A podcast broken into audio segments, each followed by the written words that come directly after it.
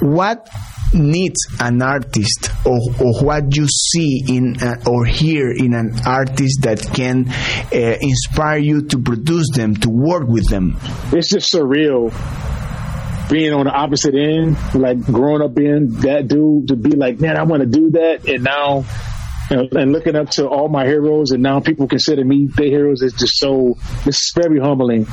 Um i would say I've been doing this for a long time, and, and I feel like my ear, you know, is is is I'm still learning, I'm still growing, and, and I, I can still learn, you know, how to take what I'm doing to the next level. But from where I'm at right now, for me to even entice working with an artist for certain things, I have to connect with them. Like the spirit, what they doing has to connect with, you know, the energy. Este es el podcast de Ruidosa Caracola con Eric Mujica. Episodio número uno de la temporada número seis del podcast de Ruidosa Caracola. Y para iniciar les voy a pedir que saquen su diccionario en inglés y español porque nos vamos a Nashville, en Tennessee, en Estados Unidos, donde vamos a conversar con el ganador de dos Grammys, también baterista que ha participado con nada más y nada menos que con Gloria Gaynor, Jack White, Rock and Bone Man, Nas y una cantidad de artistas más. También ha, aparecido en el show de Joe Holland en Gran Bretaña. Todos conocemos ese maravilloso show, ese maravilloso show que en realidad es una locura solo de imaginar eso, un sueño. También ha estado en el Austin City Limits. También ha participado en Saturday Night Live en una de las presentaciones maravillosas que también tuvo con, con Jack White. Y hablando de Jack White, acaba de terminar una gira con él durante todo el 2022 acaba de llegar a su hogar, está en su casa y empezamos a hablar en inglés. Ladies and gentlemen, please welcome Daru Jones. Welcome Daru Jones to eh, del podcast de Ruidosa Caracola. How you doing, brother Eric? Thanks for having me on your show. It's been a it's been a pleasure, and uh, thank you for that. Uh, it, it, was, I think, uh, November that I saw you here in, in, the Primavera Sound with with Jack, and uh, it it is quite an experience to see you live. Oh man, thank you. It was such a pleasure to meet you, and um, I love being over there. So I was just, I was just happy to be out of the house. it's it's such a great. Uh, it it's been uh, many reviews about your your playing, and and now that that sound of the that you define a generation right now. Do you think that uh, you're playing the the surroundings of the musical surroundings that you have in the last years. Uh, it's been uh, great for your for your musicality, for your for your profession, for your career, and defining a generation of drummers. Yes, yes. I mean, um, I, I, was just grateful to be out and be on the road because, as you know, you know, we were in the pandemic, you know, so we were indoors. Some of us still work. I still did some session work, but it was just good to be outside and, and, and touring with Jack again because, you know, um, like my 10 year anniversary working with him. You know, I, I, recorded all the solo projects, and I didn't do the last tour that he did for the for the last record, but it was just great to reunite with him and be a part of this this tour. I was very excited, and I'm always excited to cross cross seas because I feel like those the fans over there they really appreciate you know what what we do, and yeah, it was just great to be you know um, on some different turfs. You know, we I think we I think we've traveled to 30 plus countries within wow. a year. So, yeah, and, and it's been great for my career too, just to reunite with Jack because, um, you know, being a playing in hip hop circuit for over a decade and then graduating or, or, elevating from that to rock and roll and joining that community, you know, it was, it was, big for my career. And every time I join Jack, it's always an experience and it's always an elevation, you know, of, of, of a, a, new audience of people that can get exposed to what I do. And it's been a bless. It's been, it's been a, it's been a blessing.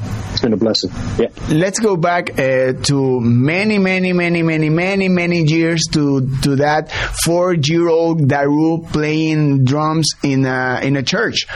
And uh, yes. uh, how much a church or, or that surroundings uh, influence on two days, Daru? Yeah, um, I, I, can definitely say my gospel roots is a part of my style. You know, um, growing up playing in the church, you just learn how to play with the spirit and play from inside. It's like, you know, worship and you use your instrument, you know, to worship the creator. So, um, it's all about giving your best. So, you know, that's one of the things that I learned in church and I, and I bring that in every situation that I'm in, every genre. And, um, yeah, just, just starting, you know, at the age of, at the age of four, my mom and dad, they're both musicians. You know, my, my mom, my dad was my mom's organ teacher. And, um, so yeah, I would go to church and I would watch my cousins and uncles play, and, I, and it was just something about the drums, like all those different sounds, and it being such a loud instrument, it caught my it caught my eye, and um, I can definitely just say that any genre that I play, I, I try to bring that that um, church element, just playing from the heart and soul, and letting the creator, you know, a lot of creator, which you know I'm a believer, you know, um, God and Jesus Christ. So, you know, I, I definitely believe it's another energy that I'm channeling from above. And I just try to, you know, let that energy come and, and, show God's love, you know, through, through, through, and be a vessel, you know, to, to what I'm playing on on stage and off stage. Also, uh, uh, playing in church, uh, being involved also in, in the gospel music, as as we all know that comes from the church, not is just the feel, but but it's just uh, knowing that, that you're playing, knowing your instrument, uh, dedicate time, dedicate passion, and how much uh, did you uh, take time to learning the drums? How do you learn the drums? Why the drums?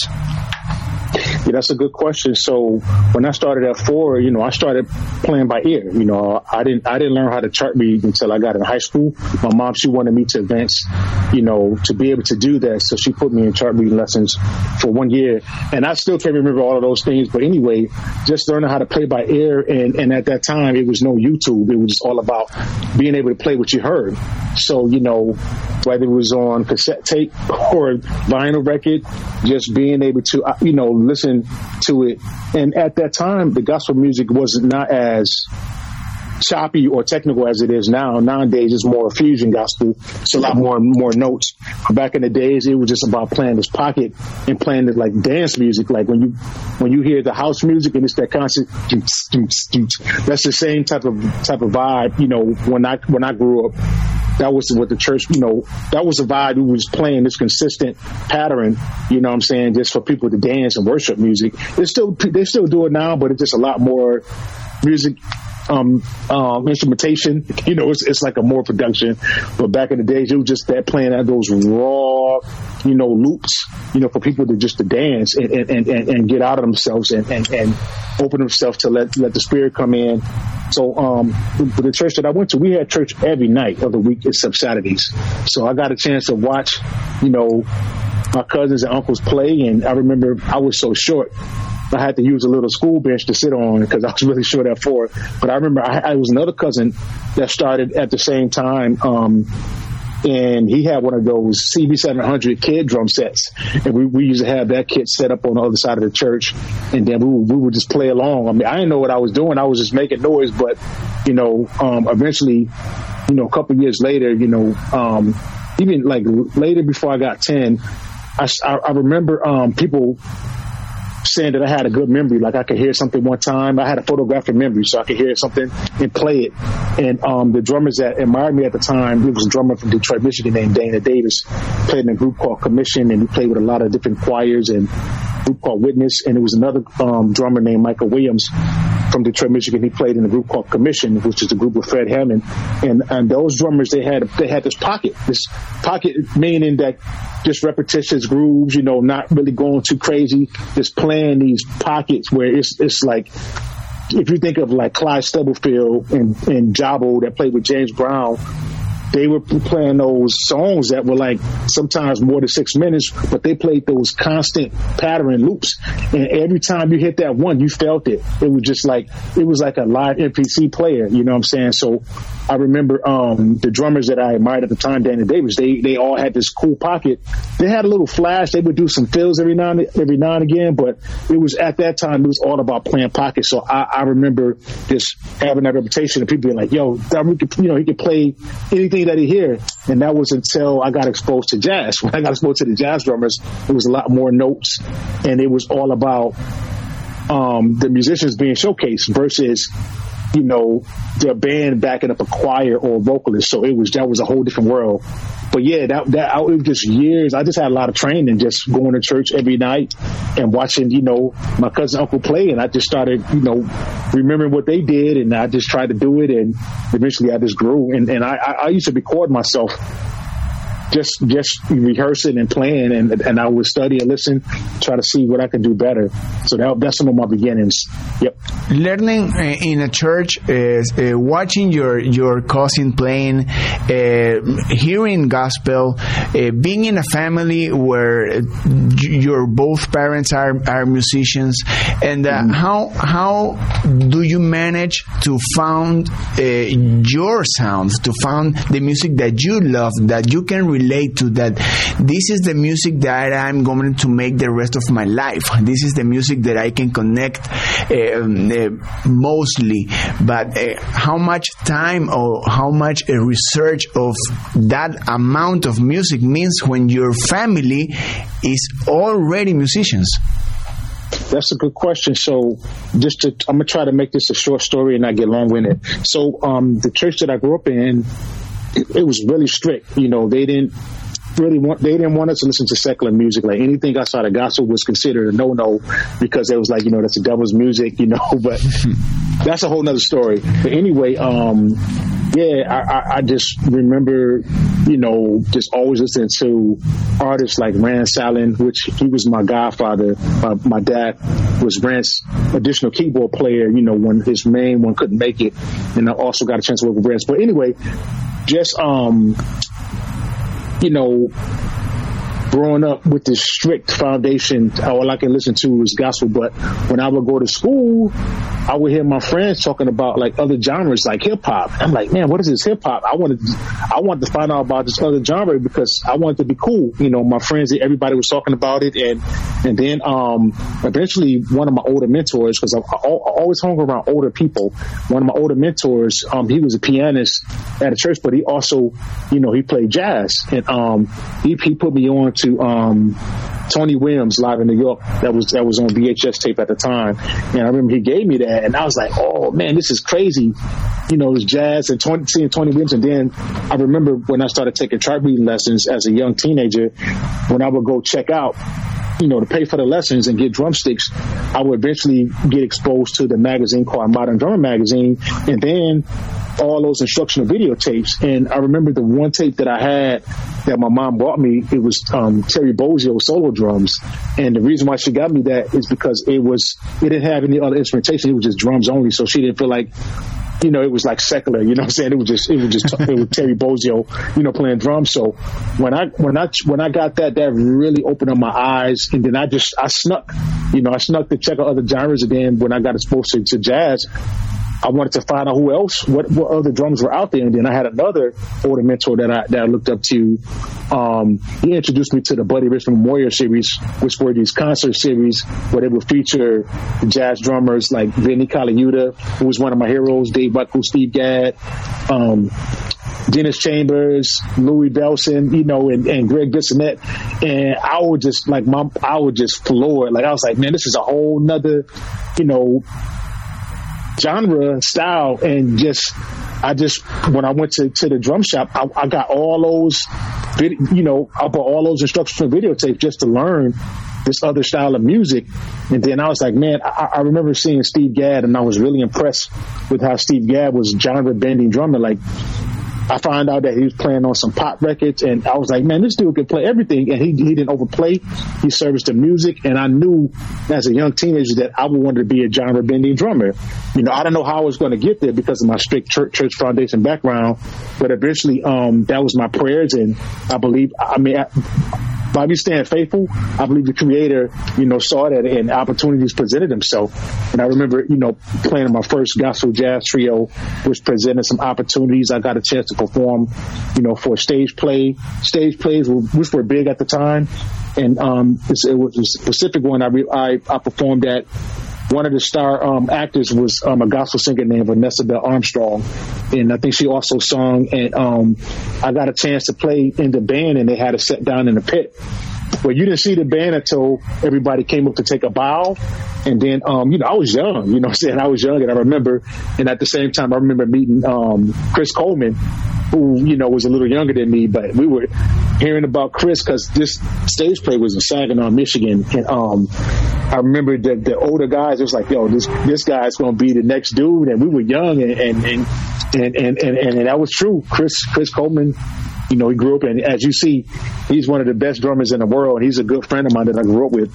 So, um, but yeah, just seeing Steve Gadd open, open, and, and those jazz drummers opened me up to a whole different world. And then at the same time, I remember, you know, being exposed to hip hop then eventually I would get exposed to the Roots, Questlove, you know, and that was my first time seeing, you know, hip hop done with a live drum, with a live band, and I was like, oh, that's just so killing. So it was, it was always my dream, you know, to play, to do the same thing, and, and as as time goes, my career progressed. I've been able to do that, and yeah, that's just some of the some of the you know some of the history on that.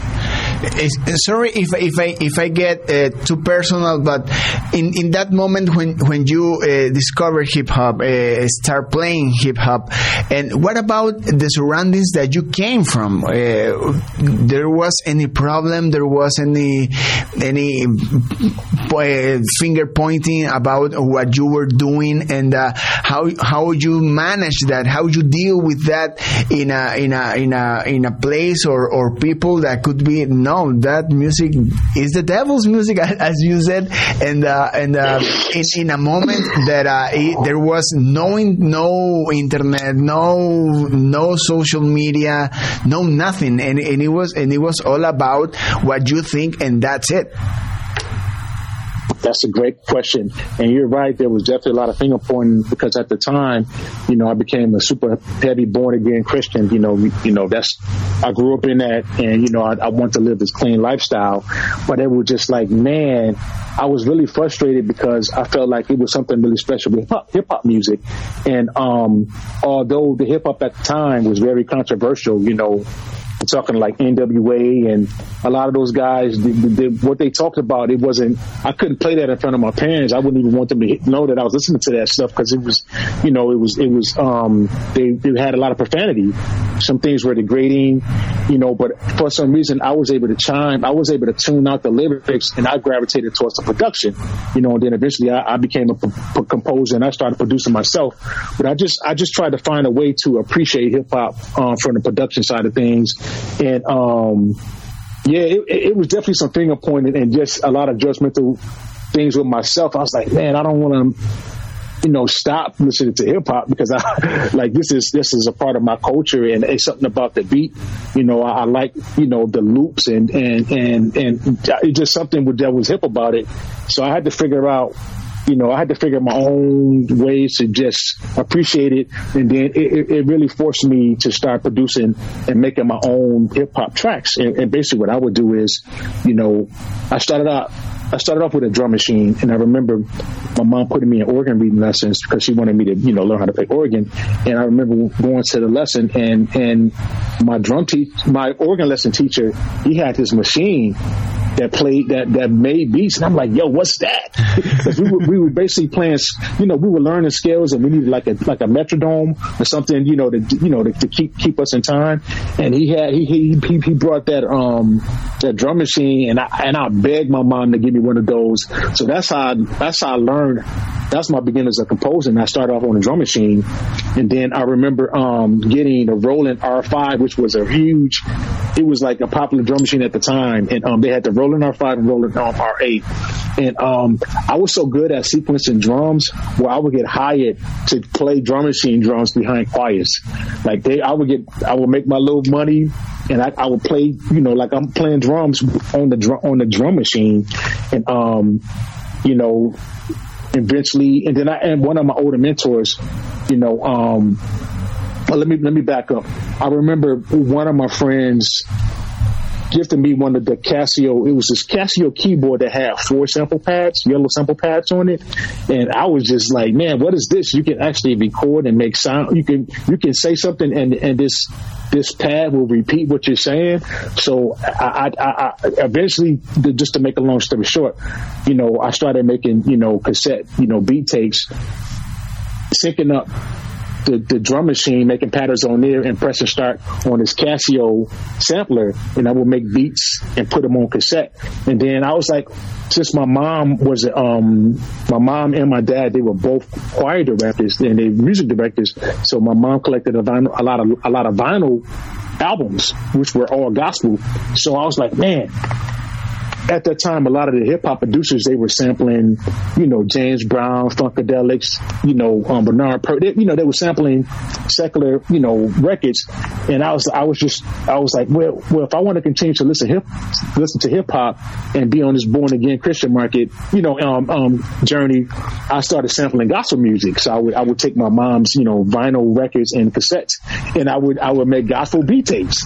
So that was my thing, and as you know, you know when we start doing something, we, we want to be like the people that have in, in, influenced us. And at that time, you know, I was I, I loved um, producer DJ Premier. He was had a group called Gang Starr.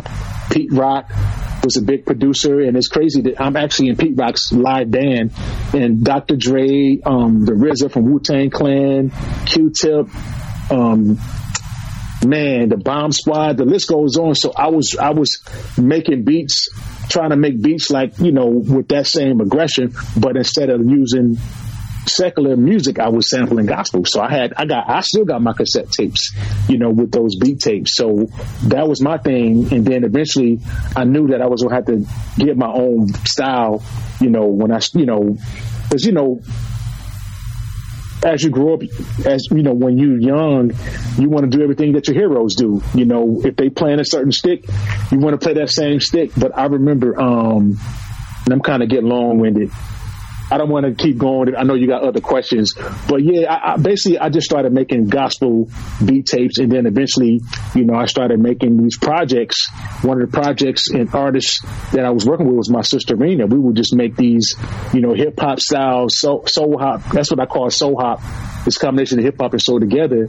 But we would make these like hardcore hip hop tracks with her vocals on it, and I had other artists like my cousin and different ones that I was like I had this vision of making these you know, um, gospel hip hop, you know, projects. I only went so far, but you know, I still have the same, the same, um,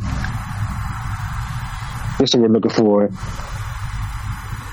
Oh man, it's kind of uh, kind of your own direction, the way you want to to things to be made, and uh, and and I want, I just, as a fan uh, of music, mm-hmm. I think you should release those tracks with with those beats with gospel music. I think the world need need it. I think the world yeah. needs to hear that. I, I even I can even imagine that that's how awesome is, and I hope someday you you have your own label. You I just. Ha, don't don't quote on me, but you mm-hmm. should release those tracks. And um, you were talking about uh, uh, everything that uh, the, the artist uh, do to make it in in their own way just to to thrive and uh, how in what moment uh, because uh, the artist uh, makes him his music its own music in, in, in your own room in your garage. Just show it to your closest friends. When you uh, realize that uh, that your music or what you are creating is is professional. It it needs to take the next the next step to to to be with new musicians, to be in a band, to release music, to take it to the next level as a professional, as a as a as a musician who wants a career. Mm-hmm. Yeah, that's a good question. So I'm going to answer the question, but just to piggyback, um, I did eventually get some better equipment, and I had my older mentor. They all had studios, so he would show me how to use the S900, Akai sampler, and just to fast make you know fast forward, and make a long story short. I did I did take a lot of those beat tapes, and I and I, I was able to clean them up in a, in the studio. And nowadays, even within almost the last decade, moving from those those um, equipment pieces to now you being able to produce everything with a computer. I have released those a lot of those projects instrumentals on my Bandcamp page. So if you go to my Bandcamp and my SoundCloud, there's Spirit Drums Part One through Four.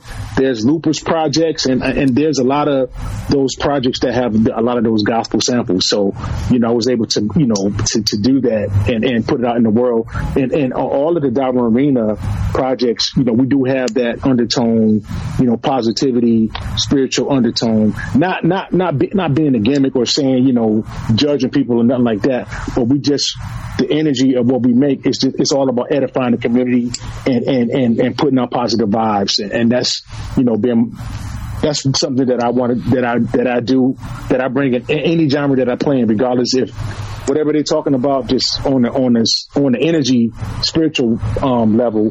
That's what I want people to feel, and I think that's it, it transitions when I'm on stage and off stage. But I remember um, eventually, you know, one one of my mentors when they introduced me, you know, to going into a recording studio, they showed me what the real gear was. So I'm moving, I'm graduating from the Casio to like the real, you know, the real sampler.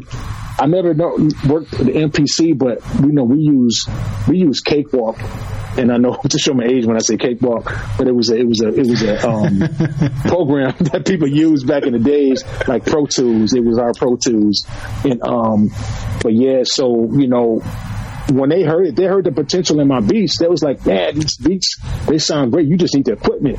So once I got the equipment, you know, that, that encouraged me. Like I feel like I had something, you know, and I just, I kept going. And then eventually, as, as years go by, you know, things change and now they have these computer programs where you can do the same thing without having all that gear. You can do everything right on the computer. So I just, you know, I would use that. And at the same time, being a drummer, you know, like figuring out my, my, my, my lane. It, it, was, you know, I feel like my, my career has evolved. Like I started church and then I remember, you know, learning about Steve Gadd and all those guys and like seeing how they were genre bending, they can play different various styles. And I, that was my vision to do that. So I allowed myself to open up and check out other styles of music. So there's an evolution of me playing gospel and then moving on to playing jazz. And there's a, a, a, a lot, a large career where I played fusion. You know what I'm saying? You know, um, it was in church settings, also outside of church settings, and I was playing all those chops. My drums, my drum kit was, I had more more drums. you know, I had a lot more. It was a little, the setup was a little bit different. And then I started learning about rock and roll drummers and Caribbean. I played in a calypso band, so you know, I, I, I, didn't I didn't limit myself. You know, I knew I want to be a genre bending drummer, and by me doing that stage play, I'd never forget. One day brought the band on at the end, introduced everybody, and the compliments that I got, it gave me the confidence to say, man, maybe I can do this this drumming thing for real. But you know, I grew up with my instrument; it was a part of my life. Like I grew up with it, started from four, and it was just a blessing. I feel like the, the drums and production kept me out of a lot of trouble because you know just looking around seeing my peers and my friends some of them they got caught up in certain, to certain things and some are not around or they you know there's, no judgments because we all you know we all we, we, we human. We're not perfect. You know, we all take certain roads, but I'm, I'm grateful that I had this outlet because it really helped, you know, me to make it through life and I stuck with it and, and, um, just being open to going to different communities you know, not just sticking with my immediate background, my church background. You know, I I, I, I stepped outside. You know what I'm saying, and, and and it's been very, it's been very um helpful for my career. And did that did that answer the question? I, um, my, my question was when was the time that you realized that your music needs uh, that uh, change of, new he, new people hearing your music? Now it's now I think I'm a musician that needs a career that wants a career. And yeah. when when did it happen? Or how so, did it happen? So yeah the internet has been a great asset because you know growing up when I when I grew up at the time, it was harder. You had to pay certain. We all had to pay dues. You know what I'm saying? But back when Vinnie and and when they were my heroes, you know, it was just a thing where you had to go to Berklee. You had to go to all these different things just to be seen. You know, you had to go to the NAMM show. It was like you had to be on tour. It was all these things because it was no social media around. So it was all you had to really like work from the ground up, it, and it was a lot of killing drummers, you know, at, at, you know during that time. And I'm glad that I got a chance to see both sides. But once the internet came around, you know, that was by me already being used to, you know, paying my dues and working hard, and and, and you know, it, it, it got a little bit easier because basically what happened, I started going to um, the trade shows like NAMM. I would go to PASIC you know, I found out about these different things that you can go where you where you can, you whatever you're doing, you, you can get exposed to, you know, the people that matter or the people that work for these companies that, that we play, the DWs and all these drum companies. And, you know, that's really been a help. And then the internet, I just use the internet as, as a vehicle. And I remember, like I said, when I was a kid, I would, be, I would, I would record myself on cassette tape playing just taking notes and seeing what I can do better. And then eventually I got I got a camera and I would I would get footage and I got I got made fun of. People was like, man, why are you always recording yourself video? And I will record my rehearsals, but it, it paid off because I had all this content. I had all this content with me playing with various artists in different styles so I was able to like my press kit was dope. So I could go to the I could go to a, a, a NAMM show and go to um, the booth and say, hey, here's my here's my press kit. You know, and, and, and I had like a video. They can watch the video and see. So you've been generating content even many many years before the content was yes. generated man yes, you yes. I mean? so I, ahead I got, of time yo, I got a bag full of those little um, videotapes that you put in the old school cameras. I would just, I would film everything. I would film, and then when YouTube came around, it, it was, it, and it was another something else that had where you can upload. I took advantage. I had the content already. You know what I'm saying? So all those people that poke fun at me, I, I was ahead of the game. So I was, you know, the internet really was a vehicle. I used that, you know, to showcase what I did, and, and then eventually by moving to different states and you know just fast forwarding it like being in, in, in, in New York you know during a time you know where you know um it was just the the world that I had jumped in as far as the hip hop world at the time, and it was really the Roots was really one of the only bands. It was other bands that had live live instrumentation, but like as far as the popular popular ones, when not with the Roots, it was not really too many people having a live, you know, um, you know, hip hop band. By me being a producer, I just made a name for myself. I did a couple cool things. I started drumming with a group called Slum Village, which is a group that um, JD J Dilla was in, rest in peace, and um, Talib Kweli. So the groups that I, the hip hop groups that I played in, they were they had a big name, so that really helped. And I and I made I made a good reputation for myself. Like I, I would get hired as sometimes not not just the band member. We hired him as the music director, which means I would pick out the musicians and I would also, you know, teach them music. I did the best job, and I always, you know, tried to give the artists what they wanted and, and respect the, the, original compositions. So I made a name for myself, and you know how it is. The word gets around, everybody want to hire you. I just came up at a good time. I had the content ready, and I just, you know, try to make a good reputation for myself, and and, and, and, and it worked out. Mm-hmm. It worked out. you you were in, in, even when YouTube uh, came up and uh, Instagram and TikTok and Reels and all and all that stuff.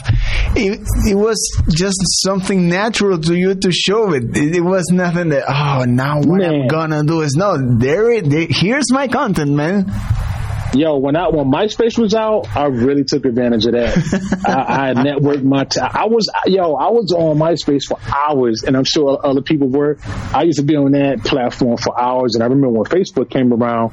You know, I just feel like I was. I seen what the vehicle was, and I tried to figure out how could I, you know, use it to network, and every little thing. It was like it was it was golden it may not have been nothing for, it may have been really little. I remember um, back in the days, you know, getting vinyl or getting um, the, the, cassette tapes or CDs and you look at the back and you see the address, you'd be like, oh man, I want to send my demo. So I used to do that. I used to get the, you know, read the, the address and, and, I was trying to get on. So I would make my beat tapes or whatever. I would send them out and I, I always was, you know, having content ready. So when the different formats came available, I was just, all I had to do was, was, um, convert it converted over to whatever whatever was needed. So um, I'm, I'm, thankful because you know I got made fun of, and, and a lot of times I didn't have a, a, a much of a social life because I was just dedicated on the craft. I mean, I I, I just I, I, zoned out, and you know um, I'm just grateful that I stuck with it. It, it. it was not easy. It was not easy, especially you know growing up in a super strict back church background and people they want you to do what they want you to do or you know every you know most people become like a something in the church or whatever and, and, that's fine. That's fine but i just feel like that wasn't the end result of my journey and i'm grateful you know i, stepped out on faith and it's not for everybody but i'm glad that i did and you know um, i'm i'm just grateful that I, I, was able to reap the benefits and i'm still i'm still grinding i'm still grinding i'm, I'm still excited about finding out who the next you know, generation of artists out, and I'm I'm I'm, I'm still excited. I'm still. I'm still grinding like I was, you know, but I'm trying to work harder and, and work smarter, not harder, if that makes any sense. Um, and there's levels to this, you know. I, I'm, I'm I'm an entrepreneur, so I have a label and I also have products out. So I've definitely graduated to being a businessman now, you know, so it's, it's just another level, another level that I'm on as far as there, there moving are, away from just being a musician. There are many, many steps, as, as you were mentioning, along of this conversation about being a musician, being in a place that playing different music uh, can make a, a points uh, and, uh, and, changing uh, genres along the way. And but you are a very open musician in in in in the moment of if a door opens. And uh, if if we're playing drums or producing or doing the the label uh, kind of guy doing the, the the the part of the industry what door uh, makes you more uncomfortable what what door makes you a more challenging uh, for you, even is as a producer, as a drummer, as a label owner, as a as a person who drives a, an entire band? That's a good question. I, I would just saying, I would just say, um, looking up to different people, not just drummers, but people that I, I became friends with, you know, um, over the years. One of one of uh, another friend that I can mention, his name is Dame Dash, and Dame Dash he he managed Jay Z for a while, and he's really helped, you know, spearhead a lot of the different greats out there, you know, from Kanye, you know, like what he built, you know what I'm saying? And just being around him, the hustle and just watching how he was able to just be independent seeing him do it independently and and and and, and you know doing it on his own and and just when people tell you no, you know, just just watching them until this day, it's very it's, it's very inspiring, and I'm, I'm grateful that I've been able to be around folks like him. Also, Jack, you know, that's he's my boss. he's and he's also my friend, but it's just cool to just see him, you know, with Third Man. Just I remember I wasn't there from the beginning, but I was, you know, there, you know, during um, the growth of Third Man in, in Nashville, you know, um, when I started playing with Black Milk, but just seeing somebody that I work with and how they do, how they be a businessman, you know, and become a franchise, that really helped my, my, it was a very, you know, it was inspiring, inspiring. Like if they can do it, I can do it too. So just learning how to play politics and, and, and, and always tell people relationships are everything, you know, from all, all levels. Not like it's not always like a, your spouse or your girlfriend. It's just people in general. Like those relationships, how you build those bridges, and it can help you or it can hurt you. You know what I'm saying? So I'm all about not not not burning bridges. I do realize that some some some things are seasonal. So sometimes you may be in bands or or around people for a short season, and when it's your time, you got to grow to the next phase. It ain't nothing wrong with that. But as long as you you know, keep those lines of communications cool. If you got to go back, you can go back and everything is, is cool. But if you leave messy, if you leave on bad terms, then you, it might be harder for you to, you know, to, um, to rekindle that, that relationship. But yeah, just seeing those guys and I, I and, let me take it back. I remember, um, when, when they started really making drummers like building a business, I mean, like giving drummers signature sticks and doing instructional videotapes. I don't know what those deals were, but it was just really cool as a kid to see that happening and being like, man, one day I want to, I want to have my brand attached to something and seeing that come true. It's a dream come true. You know, I had a, I had my own signature drum kit, you know, via PDP DW drums and just, just seeing those guys like Weckl and, and, and, um, the different ones that was able to take their brand and and make a business out of it. You know, so I, I seen that early. That's that's that's why I always say I'm thankful that I came up during the time that I did because I seen people doing it. You know what I'm saying? And and, and um, back in the days, a lot of the people that that inspired me, musician wise, you couldn't touch them. You couldn't get close to them. You know, they were like but the internet has really made things a lot easier for us just to DM or, you know, when you at a concert, it's just made things a lot easier. But, you know, um, but yeah, I'm, i know I'm probably going off the question, but just that whole business mentality really, you know, when I started learning what really goes down when you in a studio and how to get points and get production and publishing, that really changed my life because I'm like, at some point, I just knew that I wanted to be the drummer that played on records, that, classic records, but also get recognized, um, and also have some equity and input, you know, on the writing part, you know,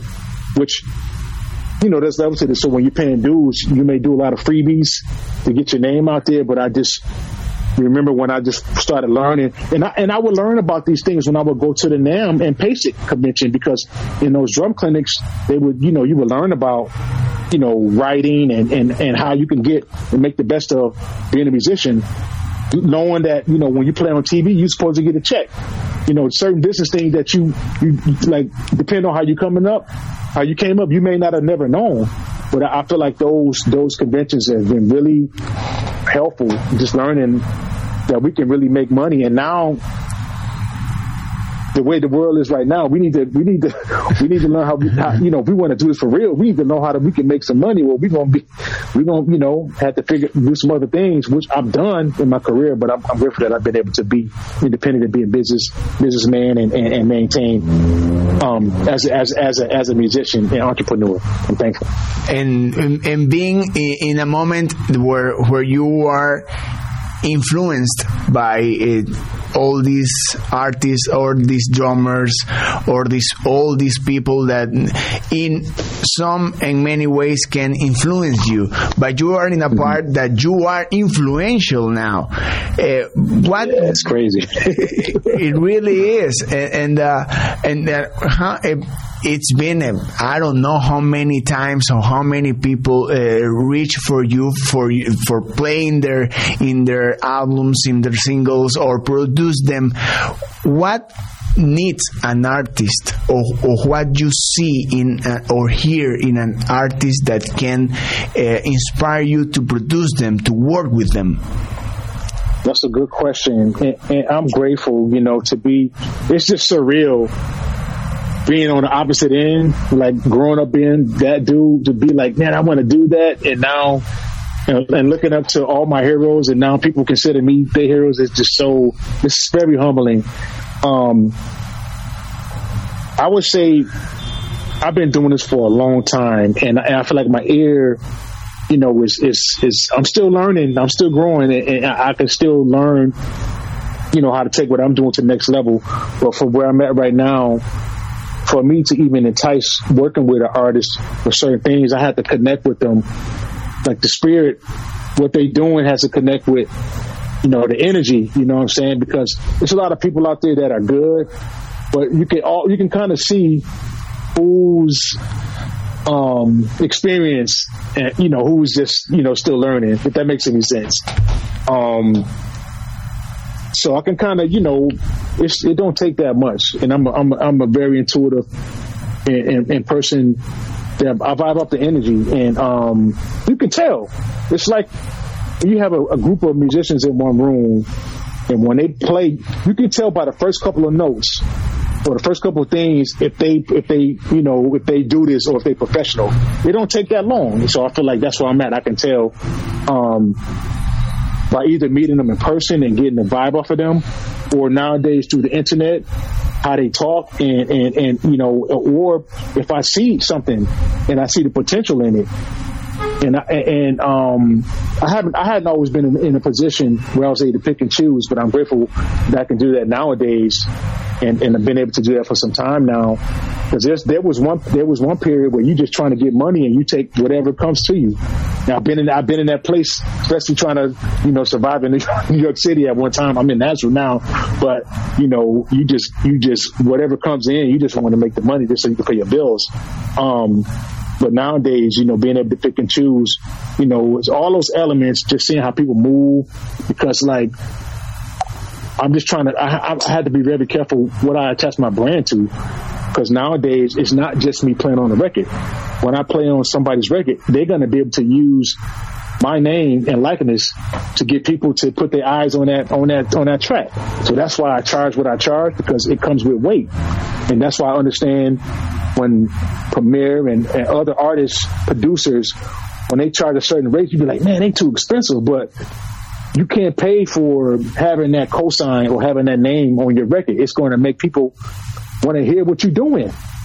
You know what I'm saying? So you, you get what you pay for. Not saying everybody is deserving, you know, of, of, of doing that, you know, but you know, you, you you can do it. You can build yourself a brand. You can build your brand to where you you have a certain um you have a certain um service and people they want they want your thing, you know. And I, I'm, I'm thankful that I've been able to do that, you know, and and that allows me not to feel like I got to copy and, and, do what anybody else is doing because I feel like I would want people to hire me to do what I do and not bring me in a session to be like, hey, play that Tony Williams thing, play that Questlove thing. They, I want people to hire me and be like, yo, play that Daru thing, play do do what you do, and that's what Jack did. And I'm, I'm thankful, you know, as I continue to build that reputation. I think that's very important. Depending on the type of musician that you want to want to be. Now, there's some people out there that just want to be the machine. That's cool you know, it ain't. I'm not knocking it, but you know, for me, you know, and, people, I just feel like when you have something to bring to the table, I think you're going to get a little bit more opportunities, you know, especially if you have a good attitude, which which which count. Um, so in this, yeah. it's all about the feel. I think uh, in your case, I once heard uh, uh, Jack White talking about uh, about you and and that you were the the best drummer in, in, in, this generation, and, and it's about the feel. And I think and I think both uh, uh, you and, and Jack are play like that. It's, it's all about the feel. And uh, just uh, to finish, I won't take you uh, much time. And uh, I was uh, thinking and imagine 10 drum kits. 10 for mm-hmm. the greatest drummer of all time. And there's and there's yours. You can tell yeah. that there's your kit. Why your kit Eh, is set in that way because in my investigation and searching and and mind blowing it's the set is very uh,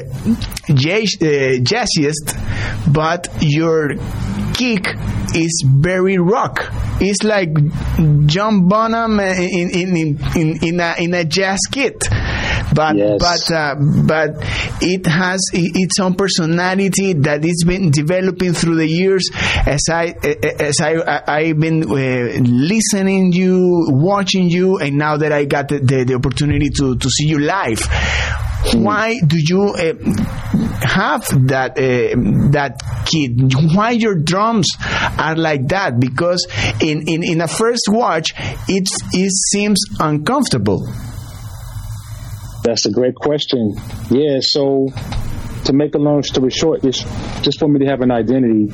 And I remember, you know, when I got exposed to like the modern drummer magazines and other magazines, when I when you look at the cover, they would showcase the drummer's drum kit, and that was their identity. So I was like, man, I got to get my own thing.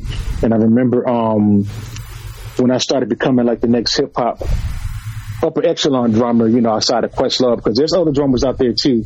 That's you know that's on on, on the level.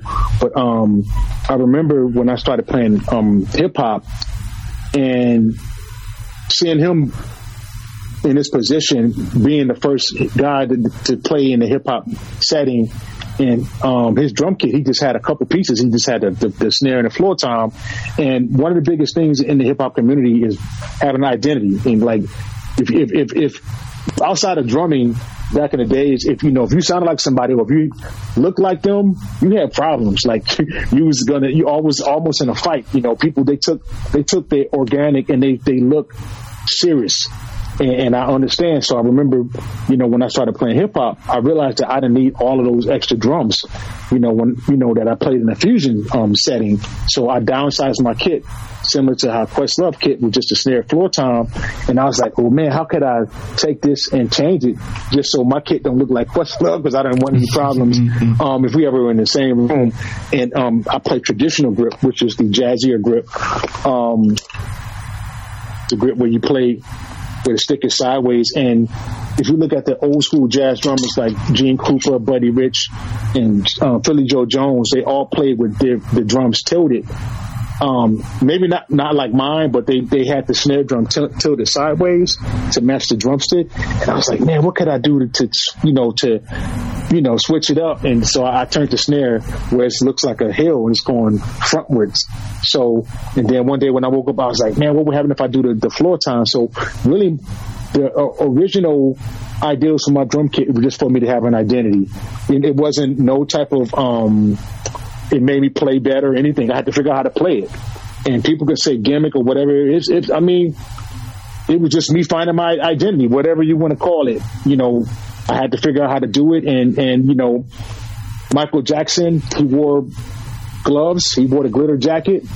That's, that's, that's the identity that he wanted to have. Prince wore the stiletto. So me as a drummer, I'm just trying to find an identity. So when people see, you know, when they see the drum kit, they can, they can associate that with me. So, you know, and then eventually I, I, had to learn how to play it. I sit really high. And then when I started working with, you know, with Jack, we had to learn all of the various catalogs, you know, the Dead Weather and, and um, White Stripes. Some of those records, they had a marching snare drum. They had other sounds that Jack wanted. And um, I was like, well, I need more drums. So I kept the integrity of the angles, but I just added and put the, you know, the drums in different places. And then this last, my last configuration for for the for the you know for the for the tour, the supply chain issues tour, basically, um, it's like when you get a job, you get all the tools you need to get the job done. So we had to learn almost 100, 100 songs, and and and the Jack's latest project that he put out, the first time that he he used samples, you know, for a record. So that required that I need to get a pad, sample pads, more than one, you know. So I just wanted to make sure I had all the tools that I needed to play the music in case we played some songs from the new project or from the Raconteurs or the other solo. I just wanted to make sure I had everything. And then I, I, I you know, by me seeing rock drummers, rock drummers always had a big drum kit. So I, I want to shout out um, Bozzio, Bonham, Mitch Mitchell, all those guys are definitely influential. Um, Stewart Copeland, all those guys are influential to me. You know, may have been like a little a little thing that I, I may have saw that they did, and I try to you know add it to what I do. But they were all influential. And I remember rock drummers always having big kits. So I said this time around on this tour, I want to have me a big rock kit. You know what I'm saying? so um, what gave me my identity was the placement. You know, I don't like doing things as you as you can tell, you know, like your average person would do. So um, that's what they did. That's what the rock guys did. They would have like two or three kick drum pedals. They would have a lot of cymbals. They would have, Roto Toms, they would had a whole kitchen sink. So that's I'm just following suit. I'm just following what I saw and then bringing my own style, you know, my own vibe to, to give me an identity. Ain't nothing, ain't nothing different. So I, I shout out Mike Portnoy and all those guys, and I'm grateful that they welcome me to the community because those, like you guys, y'all been doing, y'all been doing rock forever. You know what I'm saying? Like I'm just a little over 10 years in the game, but I'm grateful for the, the, the, the people that's really been doing it to, to welcome me and embrace me. You know, um, it's, it's been, it's, it's, it's, it's humbling. It's humbling. It's humbling. And, but yeah, to make, to make a long story short, it was to have an identity and it just is it it looks different. It sounds different. It, it sounds the, the, the kick and the and the snare kick is just in the goes through the heart not in the heart through the heart. I, I when I was at, at, that show it was oh, shit that drums it, it's kicking ass.